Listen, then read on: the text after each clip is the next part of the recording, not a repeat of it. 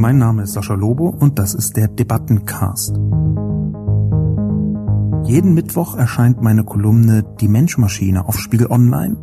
Die Redaktion sucht mir dann eine Handvoll Kommentare, vor allem aus dem Spiegel Online Forum raus, und hier im Debattencast reagiere ich darauf. Ob Herr Kalbitz ein Nazi oder Neonazi ist oder nicht, spielt in meinen Augen keine besonders große Rolle. Kalbitz steht nicht so direkt in dieser Tradition, dass die Goebbelsche Verwendung gerechtfertigt wäre. 30 Jahre mit herablassender Arroganz auf den Osten zu schauen, lässt halt schon mal Unappetitliches gedeihen. Guten Tag und herzlich willkommen zu einer weiteren Ausgabe des Debatten- und Reflexionscastes heute zum Thema Brandenburg wählt. Natürlich wird es schlimm. Zunächst wie immer die Zusammenfassung. In Brandenburg und in Sachsen wird in wenigen Tagen gewählt und natürlich wird es schlimm. In Brandenburg wird eine große Zahl von Menschen einen Nazi wählen. Es wird aber in Prozentzahlen weniger schlimm als befürchtet. Zu dieser Einschätzung kommt Sascha Lobo mit Hilfe sozialer Medien und der Verknüpfung von zwei Thesen. Die erste These nennt Lobo das Kleistsche Prinzip. Heinrich von Kleist hat um 1805 den Aufsatz über die allmähliche Verfertigung der Gedanken beim Reden geschrieben. Ins Jetzt übertragen ist gemeint, beim Kommentieren in sozialen Medien kann man Leute dabei beobachten, wie sie allmählich ihre Gedanken verfertigen und zugleich ihre Gefühle verfestigen. Die zweite These lautet, die meisten gesellschaftlichen Akteure scheinen zu glauben, dass Polarisierung schlecht ist. Die Wahrheit ist, dass es gute Polarisierung gibt und schlechte Polarisierung. Jürgen Habermas hat schon 2016 einen geeigneten Maßstab entwickelt und als Mittel gegen rechts folgende brillante Kurzanleitung formuliert. Die politische Polarisierung müsste sich wieder zwischen den etablierten Parteien um sachliche Gegensätze kristallisieren. Bei der guten Polarisierung befinden sich beide entgegengesetzte Haltungen in den Grenzen der liberalen Demokratie. Bei der schlechten ist eine außerhalb oder beide. Politische Polarisierung im 21. Jahrhundert bedeutet etwas vereinfacht, dass viele Menschen gar nicht unbedingt jemanden wählen, der für etwas steht, sondern jemanden, der die Gegenseite aufregt. In den letzten Wochen vor der Wahl war ein interessanter, wenn auch ausschnitthafter Trend zu erkennen. Die Identifikation mit der CDU immer dann, wenn sie von Linken attackiert wurde. Je heftiger linke oder besser als links wahrgenommene Kreise, etwa den sächsischen CDU-Chef Kretschmer, attackierten, desto größer war die Sympathie für ihn. Lobo glaubt, dass sich diese Mechanik in Wählerstimme übersetzt. Wenn nicht nur die beiden Thesen, sondern auch ihre Kombination zutreffen, dann ergibt sich eine einfache Handlungsanleitung für Linke, die die Chancen der AfD reduzieren wollen. Maximale Lautstärke gegen die CDU. So heftig, so kreischend, so ungerecht, dass man es im rechten Lager mitbekommt und empört ist. Aber das sollte für Linke ja die leichteste Übung sein. Podcast-Frage war diesmal etwas offensiv, um es vorsichtig zu sagen, auch ein bisschen absichtlich einen, eine Art Test.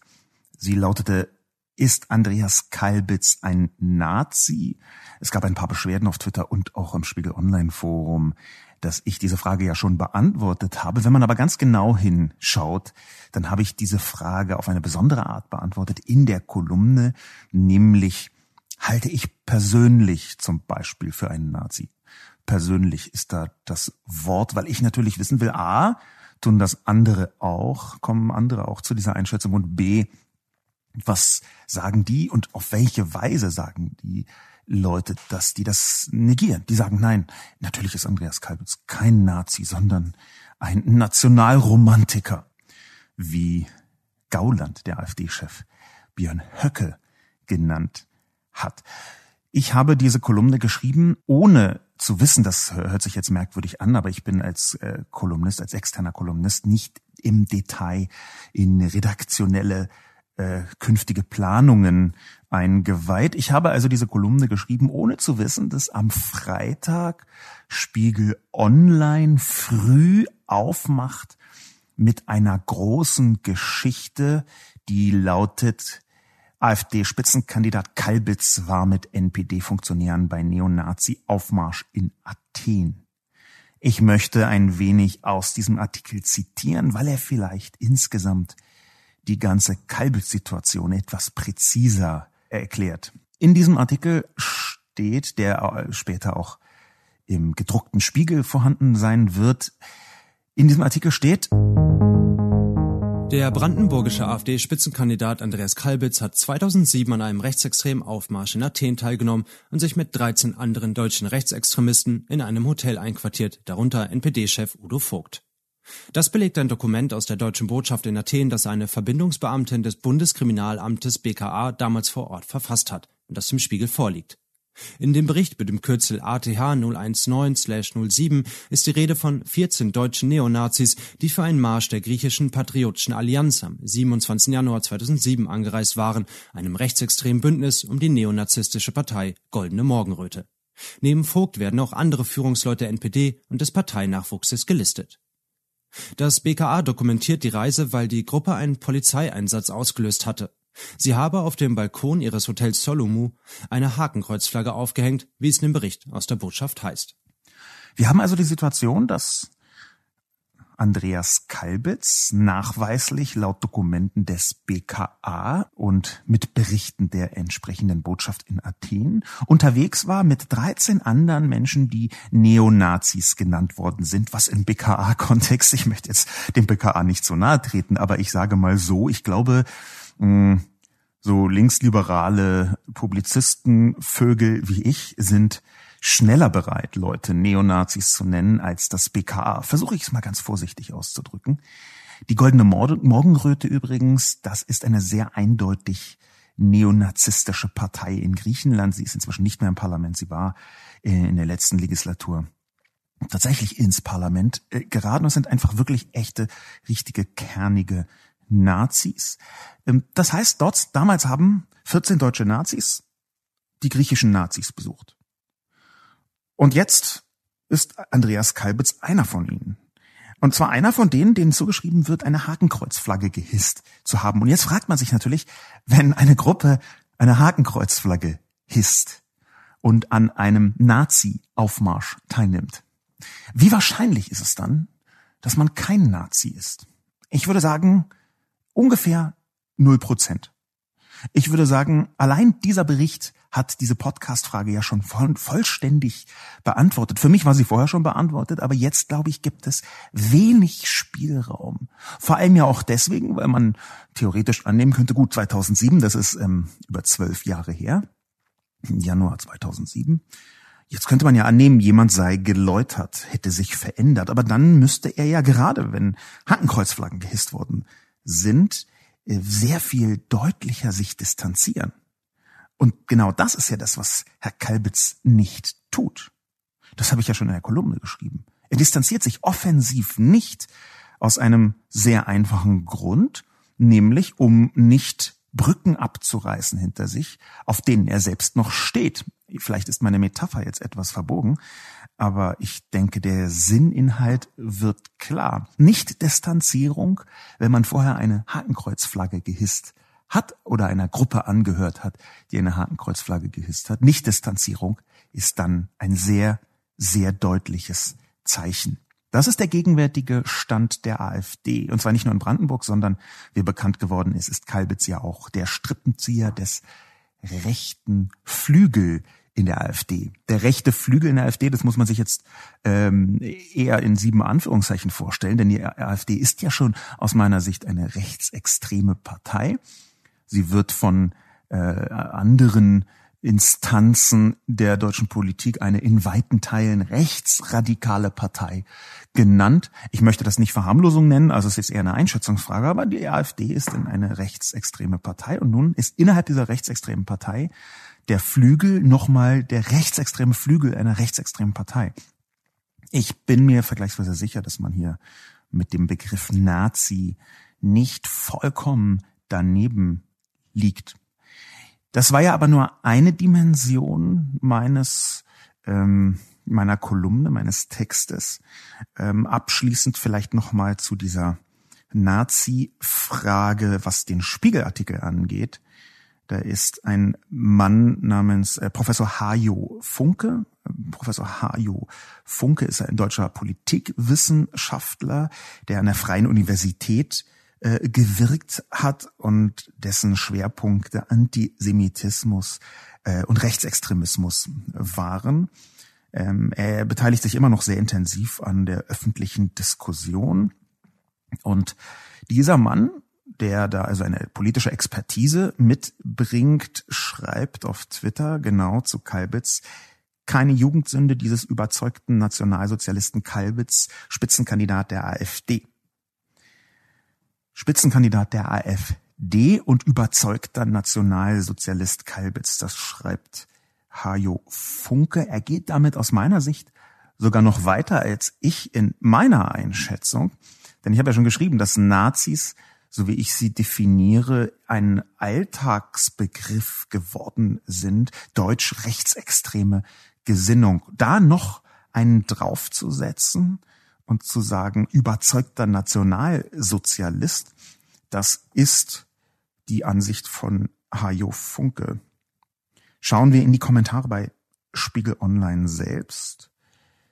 Charlie Berlin schreibt, Kritik macht beliebt.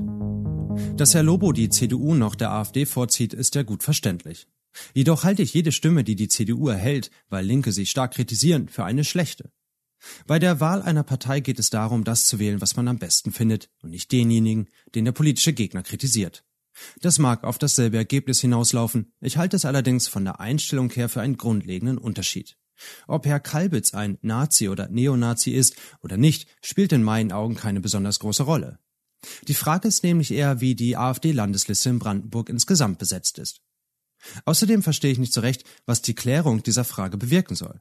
Das Wahlverhalten dürfte es, denke ich, nicht beeinflussen, da mittlerweile jede und jeder weiß, dass die AfD mindestens mit einem Bein bzw. Flügel außerhalb des Kreises der demokratischen Wertordnung steht. Ich möchte Charlie Berlin in ungefähr 29 Dimensionen widersprechen. Grob, diffus, gefühlt geschätzter Wert.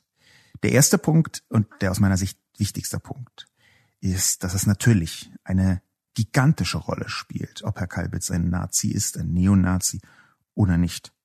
Ich verwende diesen Begriff Neonazi nur sehr sparsam, unter anderem deswegen, weil wir 2019 so wenig Leute haben, die noch originär beim ersten Nationalsozialismus auf deutschem Boden von 1933 bis 1945 prägend dabei waren, dass diese sowieso schon bescheuerte Definitionsfrage, Nazis seien nur die Leute damals gewesen, heute müsse man Neonazis sagen, dass die vollends gerinnt zu einer Verschleierung der Tatsachen. Und diese Verschleierung der Tatsachen bedeutet also, dass ich nicht Neo-Nazi und Nazi unterscheiden möchte. Manchmal hilft es in bestimmten Dimensionen trotzdem diesen Begriff zu benutzen, aber für mich sind das erstmal Nazis. Der Punkt ist, dass das eine große Rolle spielt, aus einem einfachen Grund. Der Grund ist nämlich, dass nach meiner Erkenntnis, nach meiner Erfahrung auch, ziemlich viele Leute AfD wählen, die glauben, die ernsthaft überzeugt sind, ich deute das in der Kolumne an, die AfD sei Mitte. Die AfD sei konservativ.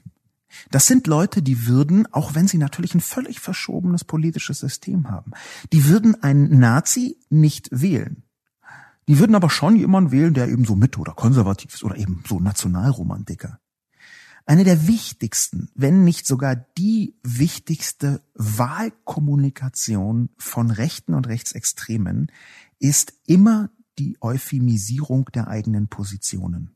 Das ist ganz prinzipiell eine rechte Herangehensweise, eine Herangehensweise, die Menschenfeindlichkeit verschleiern soll. Wie funktioniert das? Das funktioniert so, dass man monströse, dass man menschenfeindliche Einstellungen und Aktivitäten einfach mit freundlicheren Worten umschreibt. Diese Form von Euphemisierung kann auf verschiedene Arten und Weisen geschehen. Sie kann so ein bisschen fächelnd passieren, dass man eben sagt, ja, nun, es gab da einen Übergriff, der offenbar aufgrund der Hautfarbe einer Person erfolgte, anstatt zu sagen, da waren rassistische Gewalttäter am Werk. Das ist so ein bisschen leicht euphemisierend. Oder es kann, und dafür waren die klassischen Nationalsozialisten weltberüchtigt, oder es kann bürokratisierend, prozessualisierend geschehen. Dass man also den industriellen Massenmord an Millionen Menschen versucht in bürokratisch klingende, amtlich klingende Worte zu verpacken. Es gab da eine Endlösung in der Judenfrage. Das war genau die Wortwahl, mit der die Nazis versucht haben, bürokratisch einen industriellen Massenmord antisemitischer Natur zu umschreiben. Wir haben jetzt also verschiedene Herangehensweisen an die Wirklichkeit, die Wirklichkeit sprachlich zu beschreiben. Und diese sprachliche Beschreibung der Wirklichkeit ist deswegen so wichtig, weil es Leute gibt und nicht wenige, die genau dann die AfD wählen, wenn sie noch irgendwie rechtfertigen können, und sei es mit sprachlicher Euphemisierung, dass sie ja eigentlich Mitte und konservativ seien. Und jeder, der dieses Spiel mitspielt, jeder, der diese Form von sprachlicher Normalisierung der AfD gönnt, jeder, der dabei nicht als Nazi bezeichnet, obwohl er weiß, dass zum Beispiel Kalbitz ein Nazi ist, der gibt eine Möglichkeit, der gibt genau diesen Menschen eine Möglichkeit, Nazis zu wählen, ohne sich so zu fühlen, als würden sie Nazis wählen. Ich glaube, das ist ziemlich zentral. Ich glaube, das ist extrem wichtig. Charlie Berlin, dass man Herrn Kalbitz als Nazi bezeichnet, wenn er einer ist. Ich kann gerne anfangen zu diskutieren, ob jemand ein Nazi ist oder nicht. Und wir alle wissen, alle Menschen, die hier zuhören, egal welcher politischer Haltung, dass der Begriff Nazi inflationär verwendet wird in manchen Kontexten. Das ist, glaube ich, unbestritten. Eine Zeit lang war es total ähm, hip, Leute als Rechtschreib-Nazis zu bezeichnen im Internet oder Grammatik-Nazis zum Beispiel. Der Begriff Nazi, dem wird alles Mögliche vorangestellt äh, und äh, dann wird er verwendet als ähm, extrem überzeugte Person, als quasi als äh, Synonym zu Fanatiker. Aber die Bezeichnung Nazi selbst auch im politischen Kontext, natürlich wird die inflationär verwendet. Ich meine, ich werde irgendwie für jeden zweiten Artikel den ich über Rechtsextreme schreibe, als Nazi bezeichnet, meistens von Leuten, die selbst rechts oder rechtsextrem sind und die dann sagen, ja, hier heute sind die Linken die Nazis. Will sagen, natürlich ist es ein häufig benutzter Begriff und trotzdem muss man ihn sagen, wenn er wahr ist. In diesem Fall halte ich ihn für wahr und wenn man das nicht tut, wenn man weiß, okay, Herr Kalbitz ist ein Nazi und wer eine Hakenkreuzflagge in einer Gruppe hisst und sich danach nicht glaubhaft distanziert, den kann man auch als Nazi bezeichnen. Wenn das also der Fall ist, dann ist jede Nichtbezeichnung von Herrn Kalbes als Nazi oder einem entsprechenden Äquivalent, das ich auch gelten lassen würde, eine Verharmlosung. Die Frage ist dann nicht mehr, wie die AfD-Landesliste in Brandenburg insgesamt besetzt ist, Charlie Berlin. Und sie ist es deshalb nicht, weil sehr eindeutig, völlig unumstritten in Brandenburg Kalbitz alle Fäden in der Hand hält.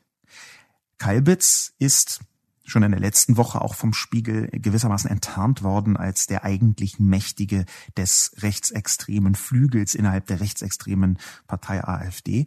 Und auf dieser Ebene haben wir die AfD-Landesliste, was Machtpolitik angeht, geschlossen und komplett in jeder denkbaren Pfeife rauchen. Es ist völlig egal, wer da ist. Es werden am Ende Menschen sein, die, auch das beschreibt der Spiegelartikel übrigens sehr plastisch, sehr eindrucksvoll einknicken vor ungefähr jedem Wunsch von Herrn Kalbitz. Unter anderem auch deswegen, weil das wird in dem Spiegelartikel angedeutet, er eine ganze Reihe von Kontakten hat zu Leuten, die, wie soll ich es ausdrücken, wie gute Nazis im Zweifel auch eine, sagen wir mal, körperliche Komponente in ihre Überzeugungsargumentation einbauen können. Natürlich ist es eine sehr, sehr eindeutige Geschichte, wenn mh, mm, die Sicherheit von einem AfD-Landesparteitag gewährleistet wird von Menschen, die schon von weitem so aussehen, als wolle man sich ihnen nicht unbedingt, weil das wolle man sich mit ihnen nicht unbedingt anlegen, vorsichtig gesagt. Wenn da also solche glatzköpfigen Brecher unterwegs sind, wie sie eben in der Nazi-Szene häufiger unterwegs sind, dann ist das auch eine Frage der Überzeugung in manchen Dimensionen. Der zweite Punkt, wo ich Charlie Berlin widersprechen möchte, ist daran angrenzend. Denn ich glaube nicht, dass mittlerweile jede und jeder weiß, dass die AfD mit einem Bein außerhalb des Kreises der demokratischen Werteordnung steht. Ich habe das eben schon angedeutet. Ich habe mich häufiger mit AfD-Leuten unterhalten, nicht im Sinne von mit Rechten reden, sondern im Sinne von Rechte studieren, zu erkennen, was treibt diese Leute an, zu untersuchen, welche Kommunikationsmuster, welche Denkmuster, welche Gefühlsmuster wirken bei ihnen. Und hier bin ich zur Überzeugung gekommen, dass diese eben schon angedeutete Euphemisierung, nein, die sind doch nicht rechts, die sind Mitte, dass die so zentral ist, dass eben genau das nicht jeder weiß oder nicht jeder wissen will. Es gibt Menschen, auch ernstzunehmende Menschen, auch Menschen, wo ich sagen würde, die haben einen relativ präzise ausgerichteten politischen Kompass, die sagen, heute weiß jeder, was die AfD ist. Wer die AfD wählt, der weiß, dass er Nazis bekommt. Ich bin da ehrlich gesagt nicht ganz so überzeugt von. Ich glaube nicht, dass man verharmlosen kann, diese Menschen, die AfD wählen. Und ich glaube auch nicht, dass man das tun sollte. Ich glaube aber, dass die Autosuggestion, die die Menschen perfekt beherrschen, und zwar alle miteinander, wir alle, dass diese Form der Autosuggestion, sich zu sagen, das ist ja nicht so schlimm, ein extrem machtvoller Faktor ist. Die Frage ist einfach, was heißt hier Wissen und was heißt hier Wissen wollen? Ich glaube schon, dass Menschen versuchen, Informationen auszublenden, die ihnen nicht in den Kram passen. Und wenn jemand für sich beschlossen hat, na, ich würde keinen Nazi wählen, aber die AfD ist ja eigentlich nur sehr, sehr konservativ, dann ist das eine Argumentation, die man von außen betrachtet absurd lange aufrechterhalten kann. Einfach weil sehr viele Menschen, und hier muss ich nochmal uns alle ins Feld führen, weil sehr viele Menschen auf die eigenen Argumente reinfallen, bis es nicht mehr anders geht. Das ist keine Entlastung für diese Leute. Die AfD ist rassistisch. Die AfD ist aus meiner Sicht rechtsextrem unterwegs. Die AfD ist nicht konservativ und schon überhaupt gar nicht Mitte. Aber trotzdem gibt es Leute, die davon fest überzeugt sind. Das sind genau diese rechtsoffenen Menschen. Das sind genau diese Menschen, die fast kein Problem mit Rassismus haben, die fast kein Problem damit haben, mit Rechtsextremen unterwegs zu sein. Und diese Menschen, da könnte man jetzt sagen, naja, das sind halt auch Nazis. Und da würde ich sagen, ich finde das zu einfach. Ich finde es nicht deswegen zu einfach, damit man diese armen Menschen nicht Nazis nennt. Das ist mir völlig egal. Die wählen die AfD, dann müssen sie sich alles Mögliche sagen lassen. Ich finde es deswegen zu einfach, weil man diese Leute anders überzeugen muss, nicht AfD zu wählen. Und ich fürchte, dass man sie überzeugen muss. Wie muss man sie überzeugen? Da gibt es hundert verschiedene Ansätze, Herangehensweisen bis hin zu der Haltung, die ich völlig akzeptabel und legitim finde, dass man gefälligst mit denen gar nicht diskutieren muss, sondern dass der Diskussionsprozess in einem Ausschlussprozess besteht. Ich halte das noch nicht mal für vollkommen falsch, solche Menschen zu stigmatisieren.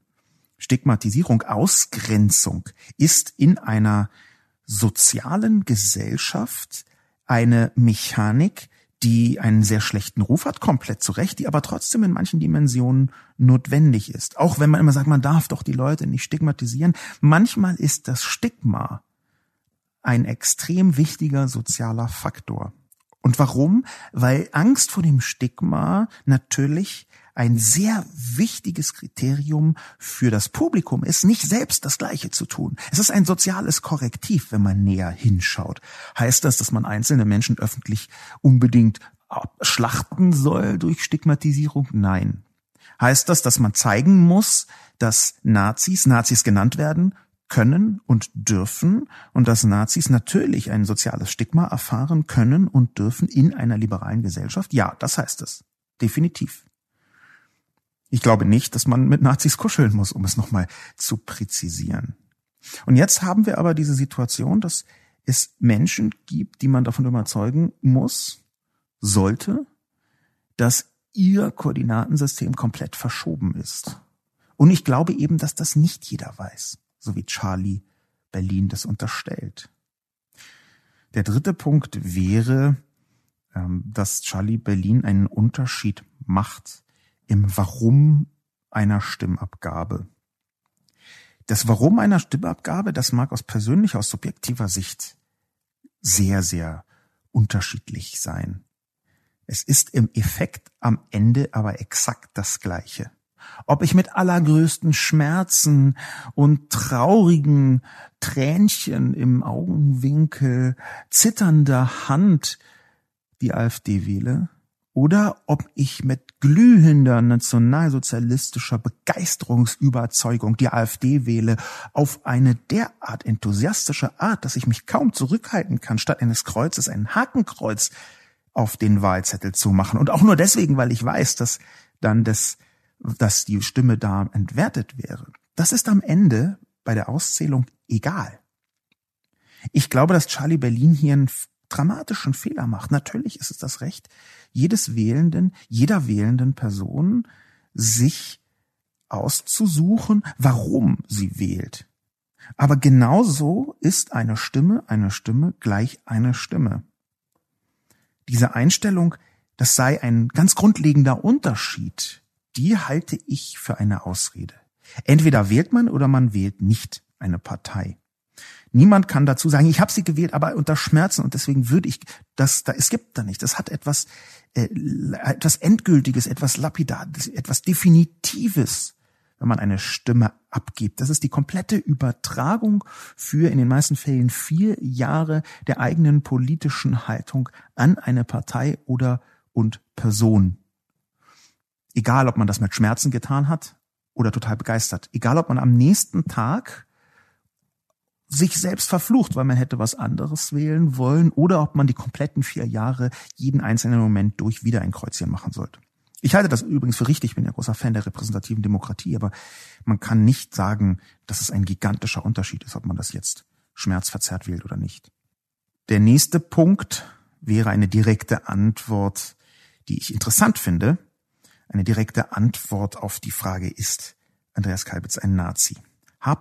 Schirmer schreibt dazu. Nein, weil der Begriff Nazi ein schlecht gewählter Begriff ist. Ich halte Kalbitz für einen Neonationalsozialisten. Das ist nicht das Gleiche, denn schon Goebbels zitiert den Begriff Nazi. Der Begriff war gegen 1932 schon geläufig. Kalbitz steht nicht so direkt in dieser Tradition, dass die Goebbelsche Verwendung gerechtfertigt wäre. Kalbitz verdient, wenn er überhaupt irgendetwas verdient, die Vorsilbe Neo, denn seine rechtsextreme Orientierung ist keine historisch anknüpfende, sondern eine aktualisierte. Zudem sind Begriffe, die auf i enden, tendenziell in der deutschen Sprache immer Verkleinerungen und Verniedlichungen, man denke nur an Kindersprache. Aus Nationalsozialisten verkleinerte und verniedlichte Nazis zu machen, verbietet sich in meinem Sprachgefühl angesichts der Millionen von Toten, die diese hinterlassen haben. Herr Schirmer habe ich deswegen hier mit hineingenommen, weil er aus einer völlig überraschenden, aber gar nicht so seltenen Perspektive, überraschend für Leute, die das noch nicht so oft gesehen haben, sich mit diesem Begriff Nazi beschäftigt. Ich möchte vorausschicken, dass ich ähm, Herrn Schirmer oder Frau Schirmer überhaupt nicht zustimme. Ich versuche aber ein bisschen zu entwirren, was da genau drin ist. Zunächst plädiert Herr oder Frau Schirmer dafür, dass Kalbitz ein Neonationalsozialist sei. Das heißt, die Person Schirmer ist überhaupt nicht dagegen, Kalbitz ungefähr dort einzusortieren, wo ihn auch Hajo Funke einsortiert oder wo ich ihn einsortieren würde. Der zweite Punkt ist aber eine Form von, hm, wie soll ich sagen, Wortklauberei, die ich an dieser Stelle für komplett falsch halte. Das, was Schirmer, die Person Schirmer hier mit Nazi macht, entspricht aus meiner Sicht der Überkorrektheit, der ablenkenden und teilweise euphemisierenden Überkorrektheit, die ungefähr so wirkt, als würde man eine Person mit einer Hakenkreuzflagge, die auf der Straße lang geht, erstmal fragen, ob sie nicht vielleicht das alte indische Sonnensymbol meint. Ich glaube, dass hier eine Überdifferenzierung stattfindet von Person Schirmer. Ich glaube, dass der gesamte historische Kontext, der hier bei äh, der Person Schirmer mehr oder weniger stimmen mag, dass dieser gesamte historische Kontext auf einmal komplett egal ist in dem Moment, wo man von Symbolen spricht. Wenn wir von Symbolen sprechen, dann müssen wir auch von der Gesellschaft sprechen, die diese Symbole für sich verwendet. Und diese Symbole, die sind eben nicht nur historisch aufgeladen in absolut korrekter, geschichtsschreiberischer Form, geschichtswissenschaftlicher Form. Selbst wenn man nach intensivem Studium der tatsächlichen politischen Ausrichtung von Andreas Kalbitz zu dem Schluss kommen sollte, dass er ganz, ganz fein präzise zu bezeichnen wäre als Neonationalsozialist. Selbst dann glaube ich nicht, ehrlich gesagt, dass irgendwas dagegen spricht, ihn einfach Nazi zu nennen. Wenn man das trotzdem tut, so wie Person Schirmer das hier tut, wenn man also trotzdem darauf besteht, dass hier ganz fein differenziert werden muss, dann ist das eine Form der Überdifferenzierung, die aus meiner Sicht extrem kontraproduktiv ist. Es ist eine gesellschaftlich hochrelevante Angelegenheit, sich in einem großen Debattenkonsens innerhalb der liberalen Demokratie darauf zu einigen, wo die liberale Demokratie aufhört und wo sie anfängt.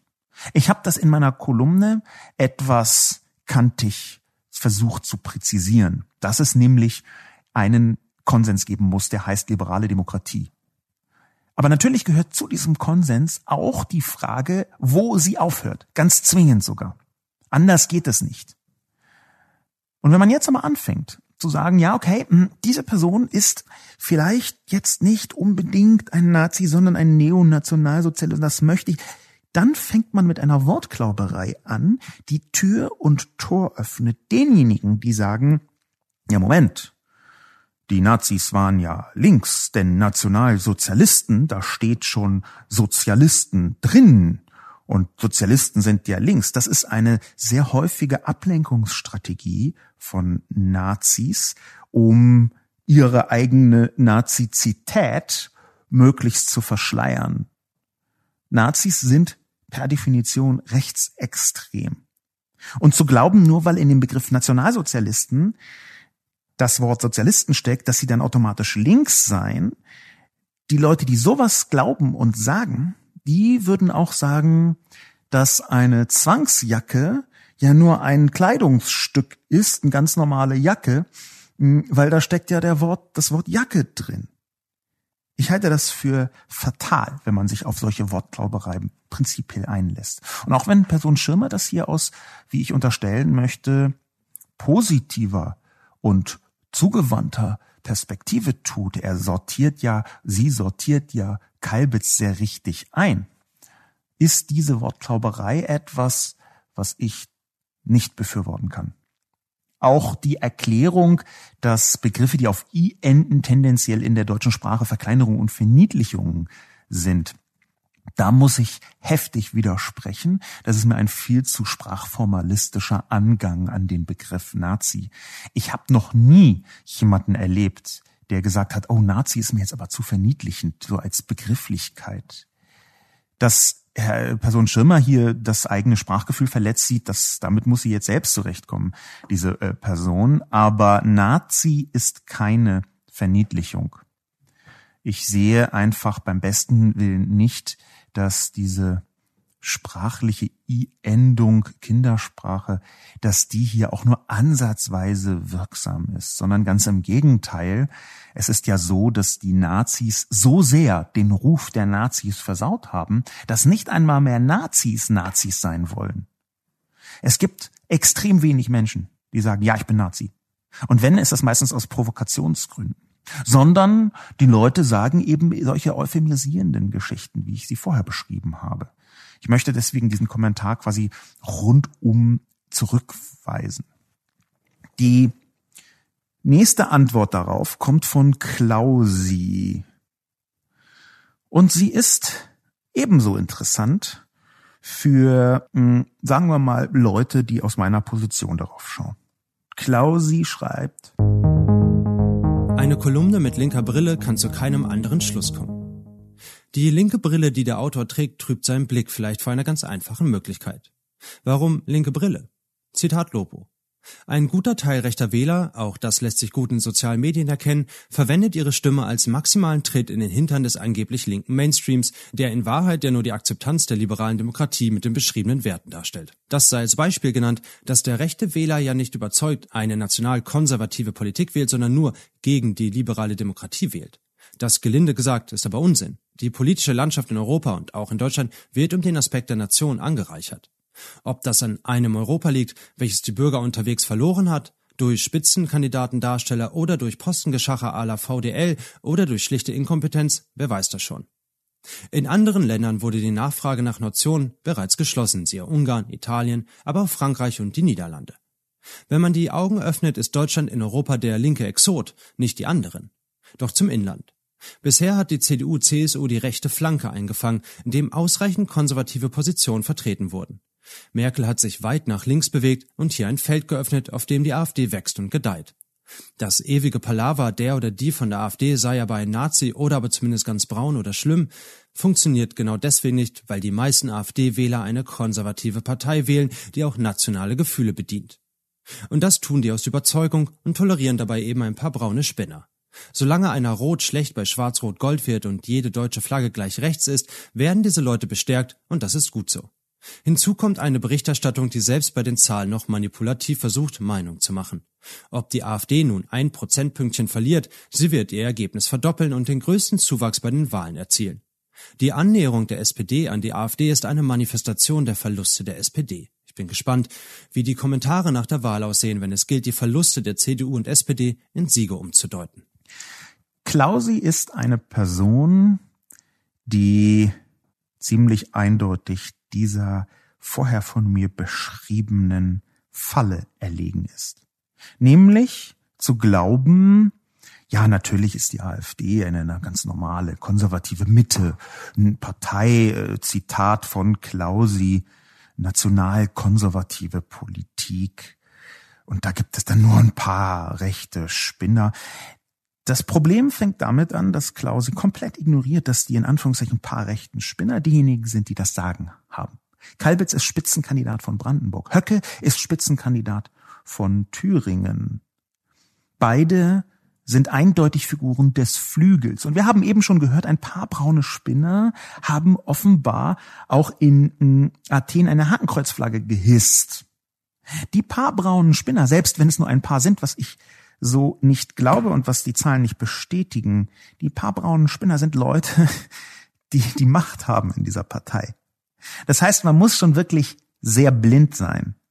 Nein, nicht blind. Blind ist hier falsch ausgedrückt. Das möchte ich zurückziehen. Man muss wirklich schon sehr Koordinaten verschoben sein, um aus Spitzenkandidaten in Bundesländern, die gedeckt werden, die protegiert werden von der Parteiführung in Form von Herrn Gauland, mit ein paar braune Spinner zu verharmlosen. Will sagen, Klausi, und das ist ja die explizite Antwort auf meine Frage, ist Kalbitz ein Nazi? Klausi sagt, aus der linken Brille muss man das so sagen und missachtet dabei sogar die eigenen Kriterien. Warum? Weil hier nationalkonservative Politik gesagt wird, aber der Spitzenkandidat war Teil einer Gruppe, die eine Hakenkreuzflagge gehisst hat. Wo ist denn eine Hakenkreuzflagge nationalkonservativ? Ich bin selbst nicht nationalkonservativ und nationalkonservativ ist ein Begriff, der häufig verwendet wird zur Verharmlosung von rechten Untrieben. Aber ich möchte Klausi nicht unterstellen, dass er ein Nazi ist. Ich möchte erst mal sagen, er hat ein sehr verschobenes Koordinatensystem. Ich würde schon sagen, dass hier jemand ist, der die AfD wählt, aber es ist jemand, der sich noch immer genau selbst sagt, eigentlich ist hier eine konservative Partei. Interessant ist, dass Klausi exakt das bestätigt, was ich in der Kolumne unterstellt habe. A, es ist jemand, der sich selbst nicht für rechts hält.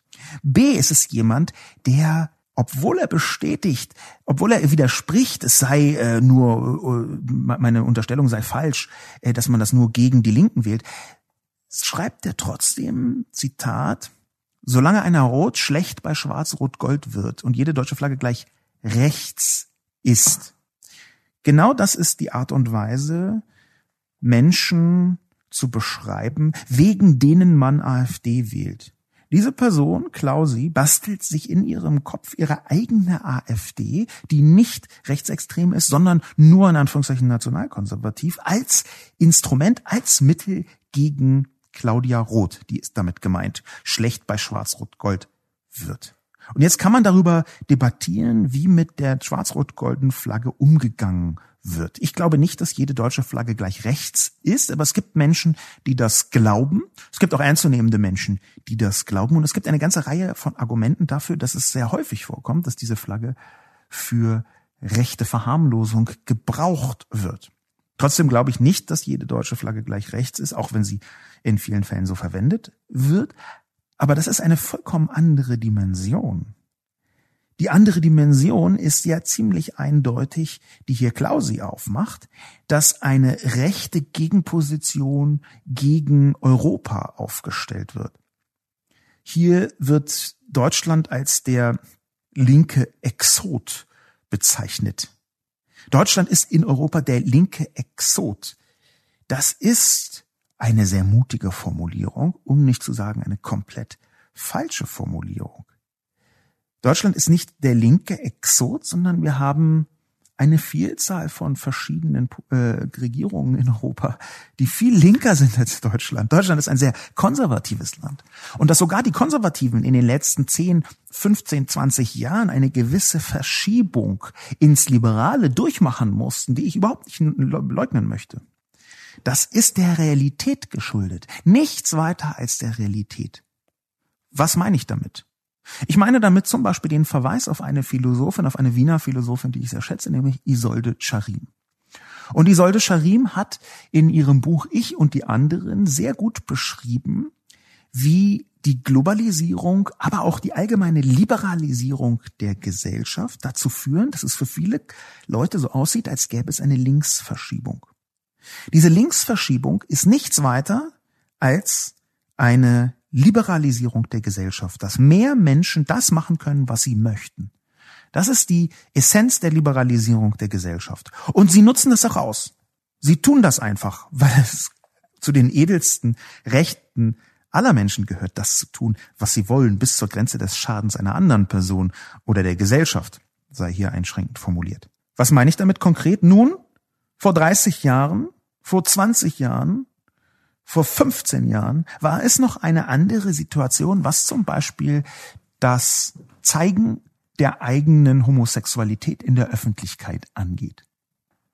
Ich glaube, dass es natürlich eine Verbesserung gegeben hat, auch wenn es noch keineswegs gut ist, das muss man ja dazu sagen. Ich glaube, dass die Normalität, mit der sich homosexuelle Paare auf der Straße in den Medien, in den sozialen Medien zeigen, dass die etwas Gutes ist. Es ist eine Form von Freiheit für diese Menschen und auch eine Form von Freiheit für alle Menschen, sich so entscheiden zu können und keine oder nicht so starke, jedenfalls nicht staatliche, öffentliche Repressionen erdulden zu müssen. Dass dann immer noch einzelne Personen, dass dann immer noch auch viele einzelne Personen trotzdem dagegen sind, teilweise Gewalt ausüben, ist eins der großen Probleme. Aber überhaupt gibt es erstmal eine Liberalisierung. Es gibt mehr, wie Isolde Scharimfunk das ausdrückt, mehr unterschiedliche Menschen, die selbstbewusster in ihrer Unterschiedlichkeit in die Öffentlichkeit treten. Und das ist gut. Jetzt erleiden sie eine Gegenwehr. Und diese Gegenwehr kommt häufig von Rechten, von Konservativen, von Konservativen aller Art übrigens auch, sagen wir mal, beispielsweise von konservativen Muslimen. Es gibt einen Konservativitätsbegriff, der sich gegen diese Liberalisierung richtet. Die Rechte in Europa, die Rechte in Deutschland richtet sich gegen diese Form von Liberalisierung. Und sie verwechselt komplett eine liberalere, offenere Gesellschaft mit einer linken Gesellschaft. Das ist eine absichtliche Verwechslung von den Leuten, die sagen, sie seien liberal-konservativ, aber inzwischen ist das in, den, in vielen Fällen ein Euphemismus für autoritär-konservativ.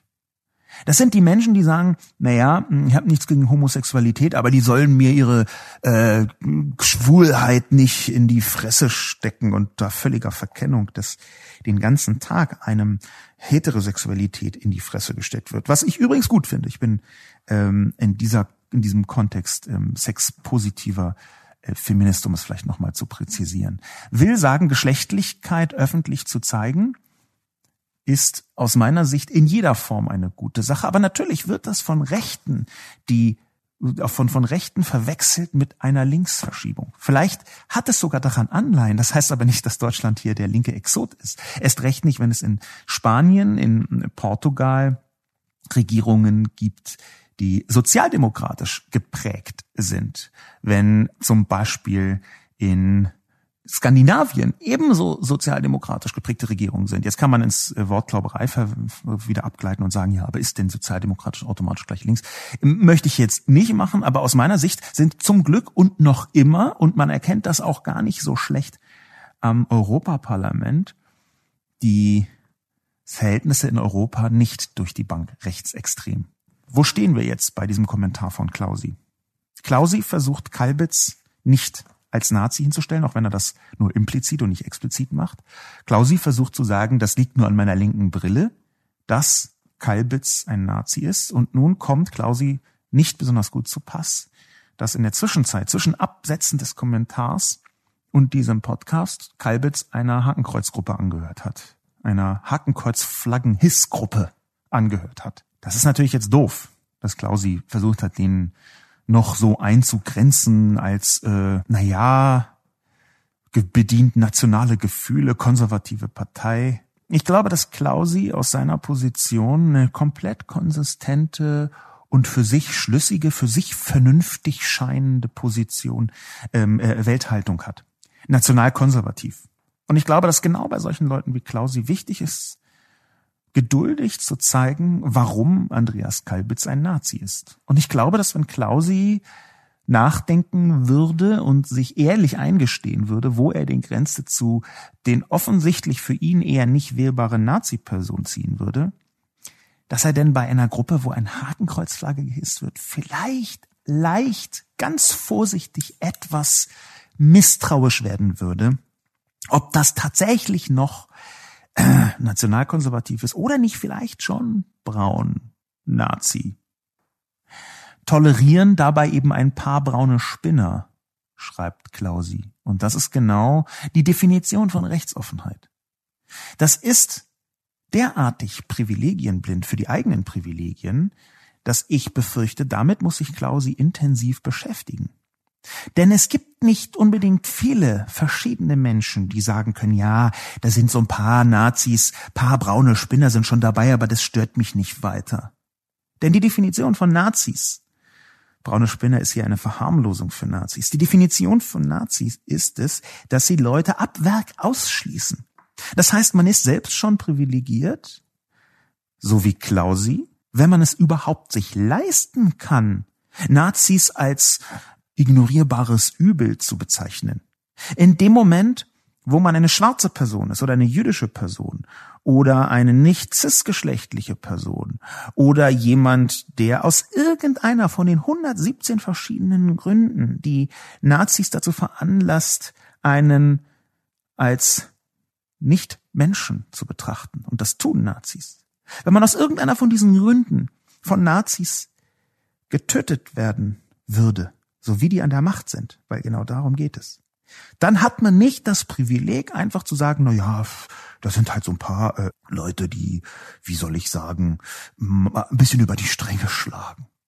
Nazis zu ignorieren, Nazis ignorieren zu können, ist ein Privileg von einer kleinen Gruppe von sehr weißen, sehr konservativen, sehr normativ, sehr im Kopf alte weißer Männer seienden Personen. Das ist die ganze Wahrheit. Man kann Nazis nur dann ignorieren, man kann Nazis nur dann akzeptieren, man kann Nazis nur dann in Kauf nehmen, wenn man nicht in ihr Tötungsbeuteschema hineinpasst. Und wenn man sich das nicht vergegenwärtigt, dann wird man sich immer die AfD schön labern können. Die Grundhaltung von Klausi ist hier eine, befürchte ich, die ziemlich genau mit dieser egozentrischen Art zu tun hat, mit der in Deutschland sehr lange die Wählerschaft umgarnt worden ist. Diese Egozentrik, die hat so was Nationalspießertumhaftes. Das Nationalspießertum besteht ja gerade aus einer Ich-Bezogenheit. Nationalismus geht häufig einher mit einer Art ähm, Ethnonarzismus. Ethnonarzismus ist die eigene Ethnie in den absoluten äh, in, das, in, das, in den Mittelpunkt des politischen Schaffens zu stellen, wo drin fast automatisch ein Rassismus verborgen ist. Und ich halte das für schlecht, für schlimm, für katastrophal. Und ich glaube, dass, ich hoffe, ich bin nicht ganz überzeugt, aber vielleicht schon ein bisschen überzeugt, dass ein Teil der Menschen genau aus diesem Grund nicht AfD wählen. Es gibt Menschen, die wählen die AfD, weil sie so ist. Es wird Menschen geben, die wählen die AfD, weil Kalbitz das ist, was ich ein Nazi nenne. Ich glaube aber, es gibt ein paar Leute, denen das eine Idee zu krass ist. Das heißt nicht, dass das tolle Leute sind, denn die haben ja bis vor fünf Minuten noch die AfD gewählt. Es heißt aber schon, dass es darunter Wählerinnen und Wähler gibt, die vor dem letzten Schrittchen zurückschrecken. Ich hoffe, es sind so viele wie möglich. Interessant wiederum, als Schlussakkord möchte ich hier sagen, ist der Kommentar von Margarete Fan. Wenn ich die Frage mit den Beobachtungen des Herrn Lobo, die er in dieser Kolumne erläutert, in Bezug setze, kann die Beantwortung nur ein kontraproduktives Ergebnis hervorbringen. Denn egal, ob ich diesen Mann einen Nazi nenne oder nicht, kann man dem Typ nichts Positives abgewinnen. Es kommt bei Demokraten immer eine maximal ablehnende Haltung zu dem Typen heraus, was dann ja laut Herrn Lobo dazu führen wird, dass die blöden Ossis den Typen erst recht wählen werden. Womit ich zu dem Punkt komme, der mir an dieser Kolumne sauer aufstößt. Das nicht ganz offensichtliche Bashing der Ostdeutschen. Genau das muss erst einmal aufhören. 30 Jahre mit herablassender Arroganz auf den Osten zu schauen, lässt halt schon mal unappetitliches gedeihen. Würde ich den Osten nur aus Berichten der, sagen wir mal, Westmedien kennen, würde ich nicht freiwillig dorthin fahren wollen. Zum Glück kenne ich nette Menschen in Sachsen, so dass mich die Medien nicht haben runterziehen können. Wann immer ich in Sachsen war, habe ich dort eine schöne Zeit mit weltoffenen Menschen verbringen dürfen. Die Wende hat leider viel mehr Verlierer in Ostdeutschland hervorgebracht, als nötig war. Soweit mir bekannt, gibt es bis heute noch keinen ostdeutschen Chef in einem DAX-Unternehmen.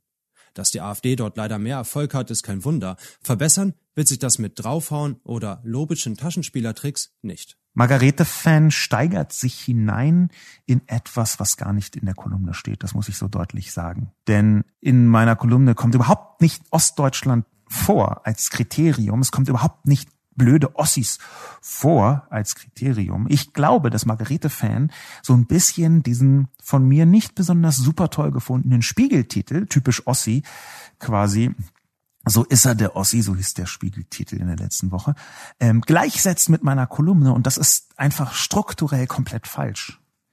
Das ist ein Connex, den Margarete-Fan hier herstellt, den ich nicht akzeptieren kann.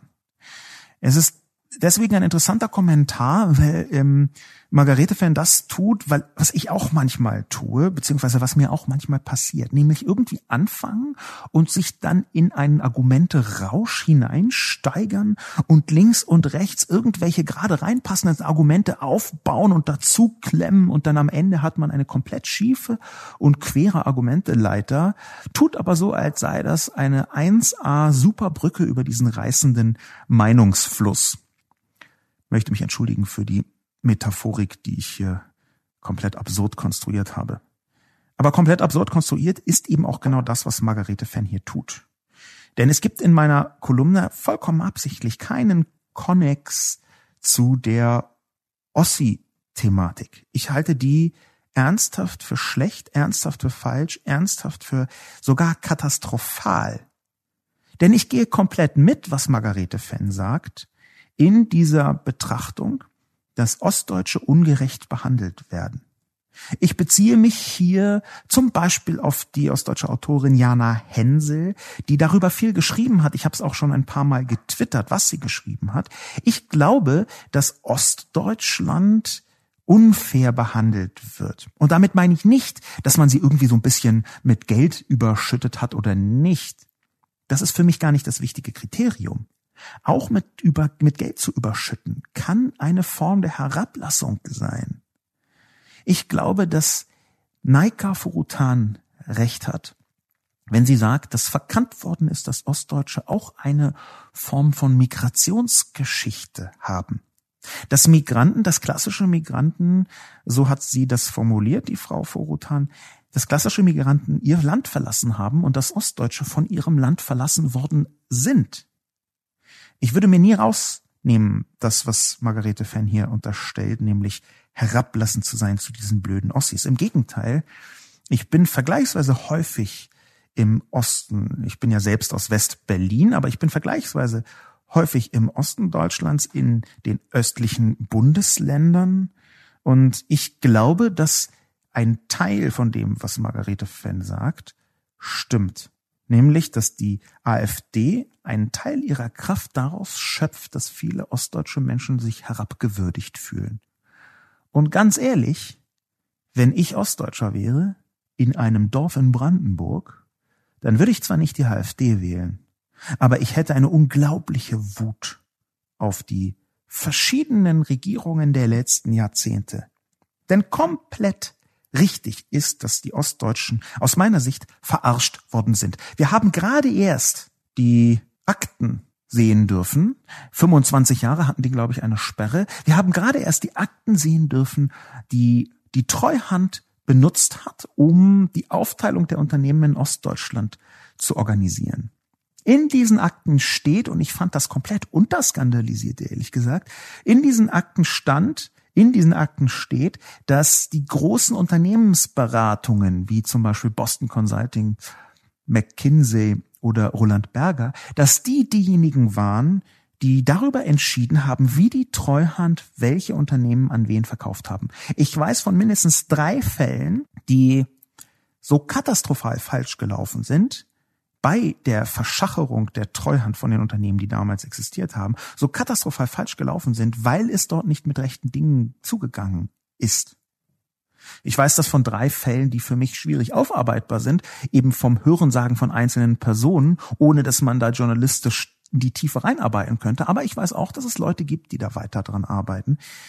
Es ist in der Tat nur ein kleines Beispiel. Es ist aber ein sehr treffendes. Ich glaube, dass Ostdeutschland in großen Teilen verarscht worden ist. Und ich kann die Wut nachvollziehen. Ich kann nicht nachvollziehen. Ich kann nicht verstehen. Ich möchte nicht verstehen. Ich möchte nicht rechtfertigen, dass die Menschen deswegen rechtsextrem wählen. Aber ich kann die Wut verstehen. Und ich kann auch verstehen, dass sie groß wird in dem Moment, wo man in einem Dorf in Brandenburg ist. Und ich bin das oft jedes zweite Wochenende ungefähr. In dem Moment, wo man in einem Dorf in Brandenburg wohnt und da ist kein fucking Handyempfang. Ganz zu schweigen von irgendwas mit Glasfaser wo man einfach zum Telefonieren aus dem Haus gehen muss mit seinem Smartphone, wo man einfach nicht mal, wenn man 16 Jahre alt ist, YouTube auf seinem Handy sehen kann, außer vielleicht in der Schule, wo man 20 Kilometer hinfahren muss, mit einem Bus, der aber einfach nicht kommt, weil die Linie gestrichen worden ist. Wir haben in Ostdeutschland abgehängte Regionen und das ist eine Katastrophe. Und wir haben einen Konnex zwischen der Abgehängtheit und der rechten Wählerschaft. Es ist einfach nicht so, dass wenn man das erklärt, man das automatisch rechtfertigt. Aber in meinem Buch habe ich ein Kapitel zum Rechtsruck. In meinem Buch Realitätsschock, das demnächst am 12. September rauskommt, kurzer Werbetrack, habe ich ein Kapitel zum Rechtsruck. Und dafür habe ich etwas recherchiert, was schon viele andere vor mir auch recherchiert haben, das möchte ich sagen. Dafür habe ich etwas recherchiert, nämlich die Verbindung zwischen einem Männerüberhang und rechter Wählerschaft. Der Männerüberhang zum Beispiel in der Gemeinde Weißkeißel im Landkreis Görlitz ist in einer Größenordnung, die man sich kaum vorstellen kann. Weißkeißel hatte bei der letzten Europawahl rund 35 Prozent AfD-Wähler. Weißkeißel ist aber auch eine Gemeinde, in der auf 100 Männer 56 Frauen kommen. Was bedeutet das? Das heißt, dort bleiben wütende Männer übrig, die keine Frauen finden, um das mal etwas verkürzt zu sagen. Und warum gehen die Frauen weg? Weil dort keine Jobs vorhanden sind, weil dort keine Perspektive vorhanden ist für Frauen, die im Durchschnitt ein bisschen besser gebildet sind, ein bisschen mobiler sind, ein bisschen eher weltoffen und bereiter sind, sich auf neue Dinge einzulassen. Würden dort Jobs für Frauen sein, würde dort eine vernünftige Infrastruktur vorhanden sein, dann würden die Frauen da bleiben. Es ist nicht ganz leicht, diese Mechanik auseinander zu dividieren, was Kausalität angeht, was Korrelation angeht. Man kann nicht zwingend sagen, das eine ist die Folge von dem anderen. Es gibt gegenseitige Bedingungen. Aber so zu tun, als dürfe man nicht wütend sein, wenn man im Osten ist, das halte ich für fatal. Es geht euch doch gut, das ist nicht das Kriterium. Dass im Osten niemand verhungert, ist gut und schön, aber das ist ein Mindestanspruch. Dass die Infrastruktur dort katastrophal ist in manchen Gegenden, das ist einfach auch Tatsache. Leider ebenso wie es Tatsache ist, dass auch dort die AfD im Osten stark ist, wo Menschen eine gute Infrastruktur haben, wo Menschen ausreichend viel von ungefähr allem haben. Es ist eben manchmal nicht so leicht. Insofern möchte ich Margarete-Fan zwar danken dafür, diesen Punkt aufgemacht zu haben, aber komplett zurückweisen, dass ich darauf hinaus möchte. Das sieht Margarete-Fan auch selbst, denn Margarete-Fan schreibt ja, dass das ein nicht ganz offensichtliches Bashing sei. Das ist es nicht. Es bezieht sich nicht auf die Ostdeutschen, es bezieht sich auf diejenigen, die jetzt AfD wählen. Ich halte das für einen ziemlich wichtigen Unterschied, ebenso abschließend zu sagen, dass die größte Gegenwehr, die ich bisher gegen rechts beobachten konnte, nicht im Westen war, sondern im Osten. In Leipzig, teilweise in Dresden, in Thüringen. Die bürgerschaftliche Gegenwehr gegen das, was gerade rechtsextrem durch die Lande kriecht. Die Gegenwehr halte ich für essentiell. Und sie ist interessanterweise in vielen Dimensionen größer im Osten. Leider muss man dazu sagen, dass im Osten die Strukturen der Rechtsextremen, die Verbundenheit der Rechtsextremen bis in die Behörden hinein auch größer ist. Aber das ist etwas, was ich beim nächsten Mal, beim übernächsten Mal oder irgendwann in Zukunft klären möchte mit einer eigenen Kolumne. Ich glaube, dass es für heute erst einmal ausreicht. Wir haben die Podcast-Frage, denke ich, geklärt allein durch die Recherchen des Spiegels, ist Andreas Kalbitz ein Nazi? Ich denke, nach dem Hissen der Hakenkreuzflagge in einer Gruppe, wo Andreas Kalbitz dabei war und seiner Nicht-Distanzierung von dieser Gruppe, ist diese Frage auch objektiv ziemlich eindeutig geklärt. Vielen Dank fürs Zuhören und bis zum nächsten Mal.